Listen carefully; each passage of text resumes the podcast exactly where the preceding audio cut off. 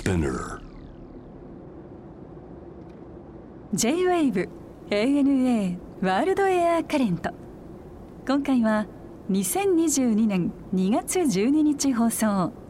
ゲストはバイオリニストでハルダンゲルバイオリン奏者の山瀬理央さん。ノルウェーの民族楽器ハルダンゲルバイオリンとの出会いを通じて山瀬さんが学んだノルウェー流幸せのあり方とは？お楽しみくださいリオさんやっと会えましたねやっとお会いできました。すごい嬉しいです。であれ何年くらい前だっけ？なんか僕ほら一方的に連絡を取りたくて。はい、私が紹介してます。ノルウェーの民族楽器のそうなんです。よハルダンゲルバーリンを。そう。ハルタンゲルバイオリンをとにかく一度僕も、まあ、弾いてみたいっていうのもあるけれど、はい。なんかその時作ってたあのコンサートっていうかショーが、はい。なんか割と世界の弦楽器みたいなのを紹介するコーナーみたいなのを作ろうと思ったわけ。なかなかさバイオリンのコンサートに来てもさでバイオリンっていうものもそもそもやっぱこうクラシカルなイメージ持ってるので、はい。僕は例えばちょっとこう、まあ、同じバイオリン普通のバイオリンを使っても例えばフィドルアイリッシュの音楽やったりあるいははい。ブルーグラスとか、ね、やってもあ同じ楽器なんだみたいなことになるわけじゃない。そうですね。でそこでこのノルウェーのあのハルタンゲルが来たらちょっとこうバイオリンなんだけど見た目はね、はい。でもすごいエキゾティックだし可愛いじゃないですか。楽器として綺麗じゃない？そうですね、ね。であれをなんかちょっとステージで紹介できたらいいなみたいなことを策略したわけですよ。なるほでど。で日はい。本でハルタンゲルといえばもう山瀬亮だという話になって。光栄でございます。まあでもその時はちょっとなかなか企画が通らなかったんですが、はい。まあ、そんなことでいつかお会いできるだだろうと思っておりましたが、はい。こんな形で今日は。お会いできてお招きいただきましたありがとうございます。よろしくお願いします。でそもそも、はい。このまあハルタンゲルもそうですが、ええ。ノルウェーの音楽との出会いっていうのは一体何なんですか？もともとがきっかけは。きっかけはあの私の10歳離れた姉がノルウェーの人と結婚したというところからノルウェーとご縁ができました。ほうほうほうで姉はねノルウェーの方と結婚したんですが、うん。私はノルウェーの文化とその後結婚したような感じで。そういうことか。はい。でなんかこうじゃあお姉様の旦那様といろいろ関わりができる中ではい。知っていって、そうですね。そもそもはえっ、と私が大学を卒業した年に、うん。姉はピアニストなんですが、そうですか。はい。あのムンクの叫びのムンクも、うん。あのノルウェーの、ね。はい。有名なね、うん。あのアーティストの一人なんですが、彼の博物館でまあうん。日本人で初めてコンサートをするという企画が立ち上がりまして、ほう。ムンクの絵の前で弾くのじゃ。ムンクのね絵に囲まれて囲まれて。はい360度大変贅沢な。贅沢もだけどムンクの絵って結構おどろおどろしいじゃないですか。あれだけじゃなくてそうですね。あのでもね太陽の絵であったりとか、うんうん。やはりあのいろんな絵があるので、まあ、そういう絵に囲まれた、はあ。あのコンサートホールというのが美術館の中に昔あったんですね。へでそこであの初めてあの私と姉でえデュオコンサートということでさせていただいて、うん。まあ、そこであのノルウェーという国うにん。そもそもの深い縁ができて、うん。でそのコンサートがとても評判が良くてはい。毎年させていただけることになりまして、うんまあ、ノルウェーではそういう活動をして、うん。日本ではまあせっかくなので、うん。そういうノルウェーの音楽はい。結構ね、まあ、グリーグは大変有名なんですがそうだね。なんかやっぱり世界的に見るとクラシック音楽に限るとやっぱりグリークになっちゃうよね。ノルウェーイコールね。そうですね。ね。でも、ね例えばハルボルセンとかね、はい。私たちバイオリニストだと、うん。あのよく弾くんですが、はい。ハルボルセンであったりシンディングっていう方であったり、まあ、あとは少し現代でビオルンスターとかいいはい。作曲家が多いんですね。うん。であのそちらをあの日本でも紹介したいなと思いまして、うん。であの日本では、まあ、普通のクラシックのバイオリンとピアノでコンサートを続けて行ったり来たりしてるうちに、うん。もっとなんかあの自分自身がうん。北欧を語るそうだね。上で勉強し直さなくてはいけないと思って、であの歴史であったりとかあの、まあ、グリーグの伝記をええ。もう一度読み直して、その中でこのハルダンゲルバイオリンというのが、まあ、ノルウェー語ではハーディングフェーレという。ハーディングフェーレ。はい、はい。ノルウェー語ではそういう言い方をするんですが、うん。まあ、その楽器にグリーグが非常うん。に影響を受けて、まあ、クラシックのその後のラベルやドビュッシーにも影響を与えたというような文節が結構こう、うん。書かれてるんですね。はい。でこれは一体何なのかなと思っ、うん。まあ、そこにちょうどいいその兄に聞いてみたんですね。これはどういう楽器なんですかって、うん。そしたら「あこの楽器はねあの都会では見れないんだよね」って言って。そうだろうね、はい、ん。地方にノルウェーのすごく田舎に行かないと見れないんだよまあ、ね。そもそもハルタンゲルって多分地方の名前じゃないの？そうなんですよ。ね。はい、西ノルウェーにある地方の名前なんですが、うん。まあそこに行くと見れるんだけど、はい。都会だとちょっと見れないんだよねっていうことで、まあそこからハルダンゲルバーリン探しがああそうか。始まりまして、そうかすごい時間かかったんですが、最終的にはまあこれも不思議なご縁かなと思うんですが、うん。日本のノルウェー大使館の中で世界で活躍しているはい。ハルダンゲルバーリン奏者のあうんの一人であるアンビュルグ・リーエンさんというはい。方が大使公邸でコンサートをするからはい。いらっしゃいよでといらっしゃいよという あのそういうことで、まあ、彼女とお会いして、うん。でそこでアンベルグリーエンさんから、まあ、ハルダンゲルバーリンのあの扉の鍵をいただいて、まあ、うん。私の師匠にあたる人を紹介していただいたりとか、で修行が始まった修行が始まりました。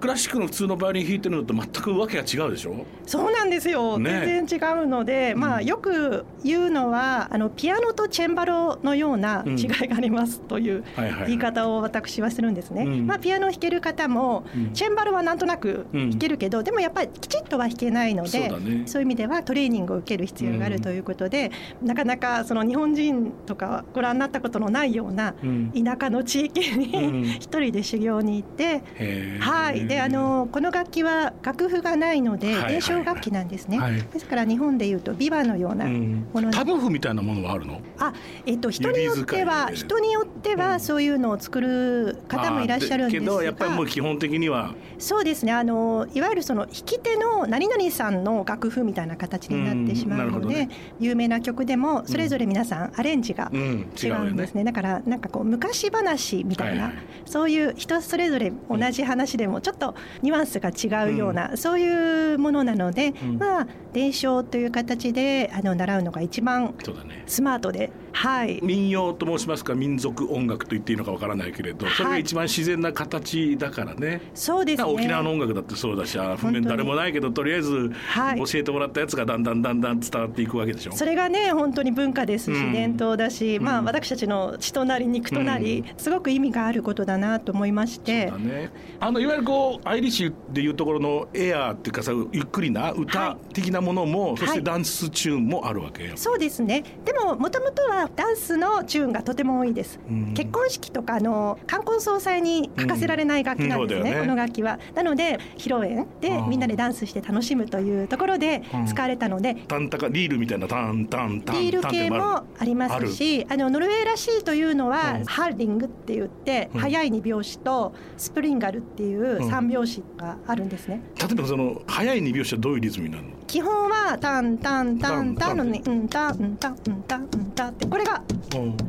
でハリングででこれは男性の踊りがつくんですね。でこれはメロディー的にはターティコターティコターティコタカタカっていくそうですね。そういう形が多いですでで3つのやつは？ワルツはワントゥスリーワントゥスってうん1が強いんですはが3がちょっと重めになってうんで土地によってうんあの方言みたいにはいはいそうですよね。3が少し長くなったりとうん。かそのあたりが土地によって違います。それもでも速いどういうリズム速いですね。タッタッタッタッタッタッタッタってこと？そうですね。っていう場合もありますし、うん。タンタンタンタンタンタンなんですけど1がどんどんずれていく感じではあでも最後メロディーに戻るとうんちゃんと1に戻ってるとか、ああ分かる分かるなるほどねはいなので楽譜に書くとね多分非常に混乱するので、うんまあ、そういう意味では伝承の方があの楽ですね。そういやとにかくやっぱポリリズムがすごいじゃないですか、はいああいう音楽って、はいタキとタキとタンタンタタタタタタンってやるとタンタンタンタンタンタンタンタンタンタン一緒になってくるでしょなってきます。でもお客さんたちは「はいはい」みたいなことになやってなってるわけじゃない、はいトントはいトトトトトントトントントトトントントトトントンみたいな感じでしょ、はいはい。面白いよな。でもなんかそのわかんないんですよ。ね。実際ダンスと合わせると本当おっしゃる通り、ね。うんなんかあここでお辞儀が入るのねみたいな。そういう場合もあるので。うん、まあそういう意味ではやっぱりダンスも踊れた方がいいですし、文化としてすべて学んでおいた方がまあいいんだなっていうのは行けば行くほど思います。えーえ素敵だな。下根共鳴弦ってあれ何本ついてんの？あれはねあのグリーグの時代は4本でした。はあはあ。でも今現存する最古うんのうん楽器はね、うん。あの2本ああるんですね。なのでそもそもは1本だったんじゃないかという話で。で最近はね5本が人気です。へ だんだん増えてきてる。5本の共鳴させるってことは何？ペンタトニックでチューニングするってこと？そうですね。あそうもうあのなので下の共鳴弦から、ええ。あのグリーグの朝の、うん。あのタラララララララララあれが生まれたんですね。はああれ行ったり来たりするとそのチューニングになってるので、はあはあはあはあシーソーファーミーですね。シソファーまあそういいメジャーで考えてね。ではいミファソシ、はいソファミファソシですね。はいえそれにえっ、と上の四本の基本的なチューニングは何なの？は上から行くと、えー、あ下からかセミシファーになります。シミシファなんだ。はい、それがすごくそのノルウェーの人が求めてる特別なあのメロディーとあとそのハーモニーを醸し出すということでそれ以外にも例えばトロルって言って北欧の妖精妖怪になるんですが、うんトロルチューニングというような他のチューニングも何通りかあるんですね。あるでしょうねはい、なのでそういうのをね勉強しだすともう楽しい。そうね。いやー実に面白い。ね一瞬ちょっと音聞かせてもらうなんてできる？あいいですよ。ぜひであのね普通に思ってるバイオリンの音色と全然違うんですよだから皆さんもこんだけこうちょっと専門的な話をしてても一体何のこっちゃと思ってると思うんで。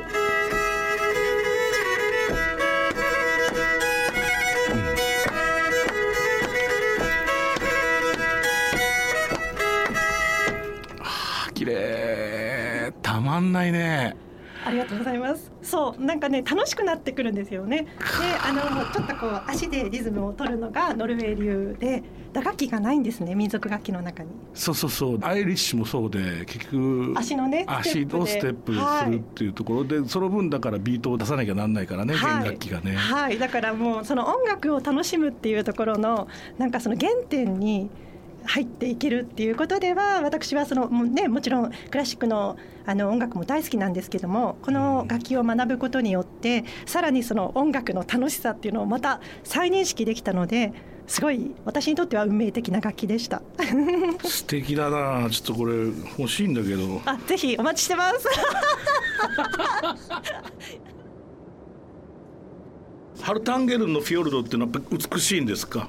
美しいのでぜひ今度ぜひあの訪れていただき絶たい。景ですか？絶景です。なんかね神様が住んでるようなうん。そういうあのもうすごくフィヨルドそうですね。フィヨルドがあって、はい。高い山があってその上に氷河があって、うん。いつ訪れても同じ風景を見,、見れないぐらいすごく変化激しいあの土地なんですが、ええまあ、それこそグリーグもその土地を愛して、はい。その土地でたくさんの名曲を生み出したという、まあ、うん文化的にも大事な場所なので、うん。ぜひ訪れていたそうだだきたい。ね。まあ今とにかくこの現状でなかなかこうね世界旅行をすることが難しい昨今でございますけれども、まあ、はい。いつかね行ける時が来るに違いありませんからね、その時にいろいろと見てみたいんですけれどこのハルタンゲル地方のこのホテルっていうのはこれなかなか王室御用達なんですね。そうなんです、うん。特にねあの女王様が、はい。あの今すごく愛用されているウレンスバングホテルという、えそのホテルはね本当に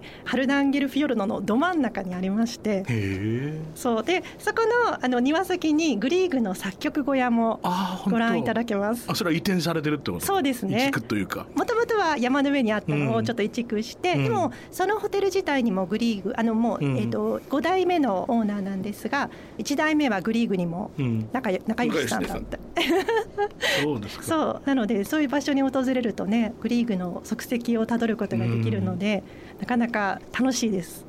民族博物館っていうのもあはいるのね、、民族博物館もあのそうですね。あのいろんな民族博物館があるんですが、まあ、そのハルダンゲルバイオリン自身がそのうん。ハルダンゲル地方で生まれて、まあ、日本でいうと本当津軽三味線みたいな、そうだね。そういう意味ではそのハルダンゲルのうん。博物館っていうのは、あの一番古いハルダンゲルバイオリンご覧いただけたりとか、うん。あと他にも民族楽器があるんですが、ええ。そういうのもその博物館の中でご覧いただけます。あのさはい。なんかこう箱みたいになってて、はい。対象ごとじゃないけどこうピンピンって弾くのもあるよねランゲレイ面。クランゲレイクです。ランゲレイっていはい、うんだっけ、ランゲレイク。ロング。ロング。ロングレイね。そう。あのコンコンって弾いて。さすが奥ましいだよね。あるよね。あります。あれね本当にもともとあれは女性が弾く楽器ででフィドルはハルナギルバーリの方は男性があそうな弾く楽器だったんですね。昔ははあ。今はもう本当にあの一緒に合奏するんですか？合奏もします、はい。そうだね。あのでも私もそのランゲレイク実は持ってるんですけど。あ本当。難しいでも。えっとね一応手前にあるのが主弦になって、はい。あと全部共鳴弦なんです。ああ手芸は一本なの一本なんです。あそうなんだ。それでメロ,、メロディっていうかトンとトンとトンやって、はいやって。でもあの爪ピックを持ってこう弾くので、その姿はもう縦膝ついてこう弾いてる姿見ると本当おことっとそうだ。ね大正ごとに見てるね。すなんかね。ごいそっくりで最初で結構ショックでした。ねああなんか日本文化に似てるとかうん思って、あそうだね。はいハルダンゲル地方って言ったら例えば、はい。食事っていうのはどんなものが？食事はね、うん。もうねめっちゃ美味しいですよ。本当？はい、あのもう普通にフィヨルドで取れるマスはい、とかあとラムもとても美味しくて、うん。あのあとロブスターとかも、うん。フィヨルドロブスターとかも非常に美味しいです。調理法的にはどんな雰囲気になるんですか？あもうグリルはい。が一般的なんですが、まあ、最近ねあの寿司の,、うん。あのブームで、はい。まあ、少しフレッシュなものもいただくようになったんですが、あのぜひ博士さんがあのハルダンゲルに行った時に、うん。食べていただきたいのが、うん。伝統料理になります、はい。羊の頭の料理というのがありまして、うん。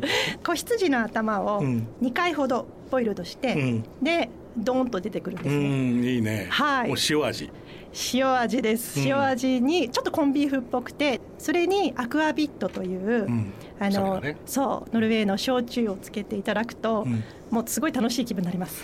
いいね。いやあの寒いところだからねとはい。にかくやっぱりこうアクアビットもそうです。もロシアでいうとこのボッカとかみんな同じ酒ですね。はい。でとにかく温まるっていうね。温まってあのあとちょっとアクアビットはあの、ハーブがそれぞれはい。土地で違って、そのハーブがねシュッてああそうですか。きりって感じでねお食事とちょっとその脂っこい食事とかも合うので、うん。すごいいい組み合わせで。うん。そそれぞれの、まあ、土地他にもねいろんなあの、はアクアビットがあるんですが私は結構そのノルウェーのアクアビットとあとあのグリーグがすごい気に入っていたシードル、うんシドルね。ええ、あれとかも向こうに行くとよく飲んでます。ああそうですか。はい。クリスマスなんていうとどんな雰囲気なんですか？クリスマスはもうねあの日本でいうとお正月のような雰囲気で、24日から26日っていうのは大好きな人と家族と集まって静かにお祈りをして過ごすというようなそういう特別な日なんですが、でもクリスマスのね伝統料理がこれまたうん。土地それぞれに素晴らしいものがありまして、うん。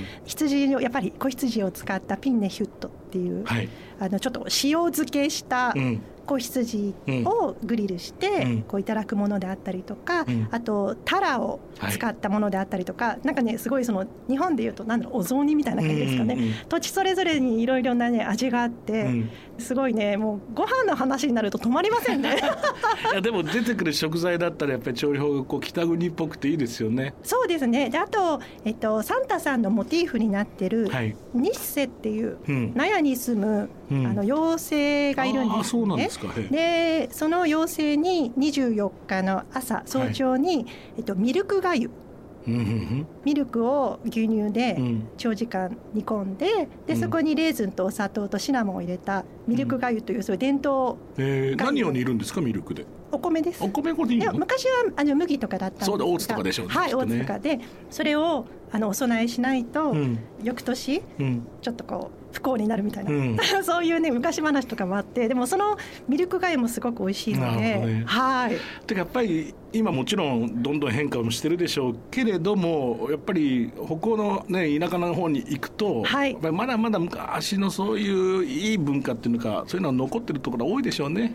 とても多いですね。ね。あのそこがノルウェーのなんて言うんでしょうね良さっていうんですか、あの例えば方言がうん。彼らにとっては美徳で、はい。い、ろんな土地の方言を誇りに思って喋っている、でうん。うん音楽も同じであの西と東ではやはりはい。全然違うので、うん。なんかそういう文化ってすごい素敵な日本もねあのそれぞれの土地の方言はあるのはあるんですがうん。それを皆さんがなんか標準語とかを使わずに、こう自分たちのアイデンティティだって言って話してる姿っていうのはすごい素敵だなと思って見てます。さてリオさん先月に初のエッセイ集とでも申しますか？これ、はい。タイトルが面白いんですけど悪いのはお天気ではなくて着ている服だっていうはい。ご本を出されましたが、そうなんです、うん。このタイトルはノルウェーのことわざなんですがノルウェーではねあのうん。天候が良くないので、うん。天候を理由にしてうん。何かできないとかしないっていうことを、うん。あの始めてしまったら何もできないっていう。はい。例えば大雪であっても着ている服装を変えればうん。できるよねっていう、そういう考え方がベーシックにあるんですね。うん。であの今の、まあ、状況も例えばコロナだから何かできないとかっていうんではなくて、はい。ちょっとこう考え方とかうん。変えて、あのできることをしていこうっていうような気持ちを込めてこのタイトルを取ってエッセイ集になってるんですが、はい。北欧の、まあ、幸せの考え方あと平等であったり福祉であったりそういうことを現地の17人の有識者の方とインタビューをさせていただいて、うんそちらも交えた一冊になっています。あの日本人にとってはイメージとしてはね、はいまあ、僕なんか一番初めに来るのサーモンだよね。そうなんですよ。でもね、あの最近皆さんあのお耳にすることもあると思うんですが、あはいの世界幸福度ランキングうんで常にね北欧、はあそしてノルウェーは2017年に1位になって、うんあの非常に福祉もうん充実して、まあ幸福度が高いはい国なんですね。で、あの私もその平等の考え方とか、まあ実際非常に古い楽器を習うというところで、うん。私もドキドキ最初して、うんなんかどうしよう破門されたらどうしようとか思って、うん 日本式の考え方をしてたんですが、うん。まあ、実際行ってみると、うん。まず先生っていう言葉がないんですね。あのヒエラルキーをなくすために昔敬語をなくしてしまった国なんですね。でそういうところで非常にその平等への考え方っていうのも進んでますしあとさっき言ったように天候が良くないのに、うん。こんな風土の中でなんでみんなこんなに幸福度が高いのかしらって思うことが、まあ、実際行ってみるとあこういうことなのかなって思うことがいろいろご自分で体験できてでそれをもっと掘り下げてインタビューをしてみたいなとうん。思って2019年だったんですが、は日本だとソフィーの世界で非常に知られている作家のヨースタイン・ゴルデルスさんであったりとか、あと政治家の方とか第一線で活躍されている方とインタビューさせていただいてまとめてうん。今回ちょっと一冊として出させていただいたんですが。それこそサーモン含めていろいろ食文化なんかもたくさんご紹介くださってますよね。そうですね、うん。やっぱり食文化が似ている風土が、まあ、例えば海があり山がありさっきちょっとお話ししましたがそのトロルという自然の神様がいるっていうところでは、すごい日本の。あのね、文化とも似てますし人柄がうん。非常に内気で恥ずかしがり屋さんなんですね、あそうですか。なのでそこもねあの日本の方とよく似てるので、国民の数って何万人ぐらいえっと、530万人ぐらいなるほどね。になって少し増えましたね。移民が結構多いの多でもくなってます。500万人くらいっていうのは一番民主主義としてさ、はい。あ統率できるんだよね。本当にそう思います。本当におっしゃる通りだと思います、ね、だからねそういう小さくしていくっていうのはこれからいろんなことを考え日本もさ要するに地方でなんとかいろんなことをまとめていくとかさ。はい。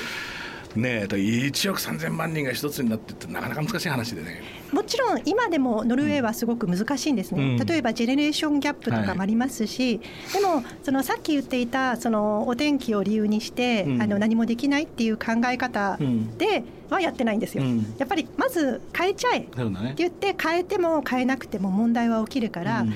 変えたことによって起きた問題は少しずつこう直していけばいいよねっていうところでは非常にその考え方が若いそうのでだそれもサイズが小さくてからやりやすいよね。そうですね。でもやっぱりそういうものに対して年配の人はブーブー言いますし、そうだね。でもそのブーブー言う年配の人たちをどうサポートしていくかっていうのがそれはあの政治家たちの力なので。そうだね。はい。でもとにかくこういう北欧の小さな国だったりで新しいことをトライしてる国にいろんなことを学ばなきゃならないなっていういいですね。ぜひ皆さんあのこのリオさんの「悪いのはお天気ではなく着ている服だ」っていうこのご本ね読まれて北欧のもちろんノルウェーのことを知るそしてその後ねこの我々日本の未来みたいなこともはい、考えていただければなと思います。ぜひはい、ぜひ読んでいただだきたいです。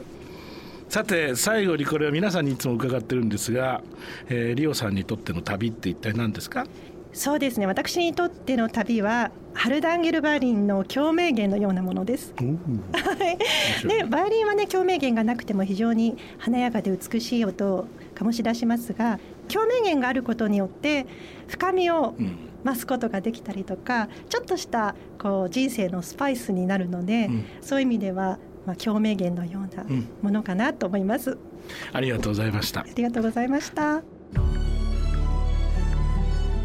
ANA World Air Current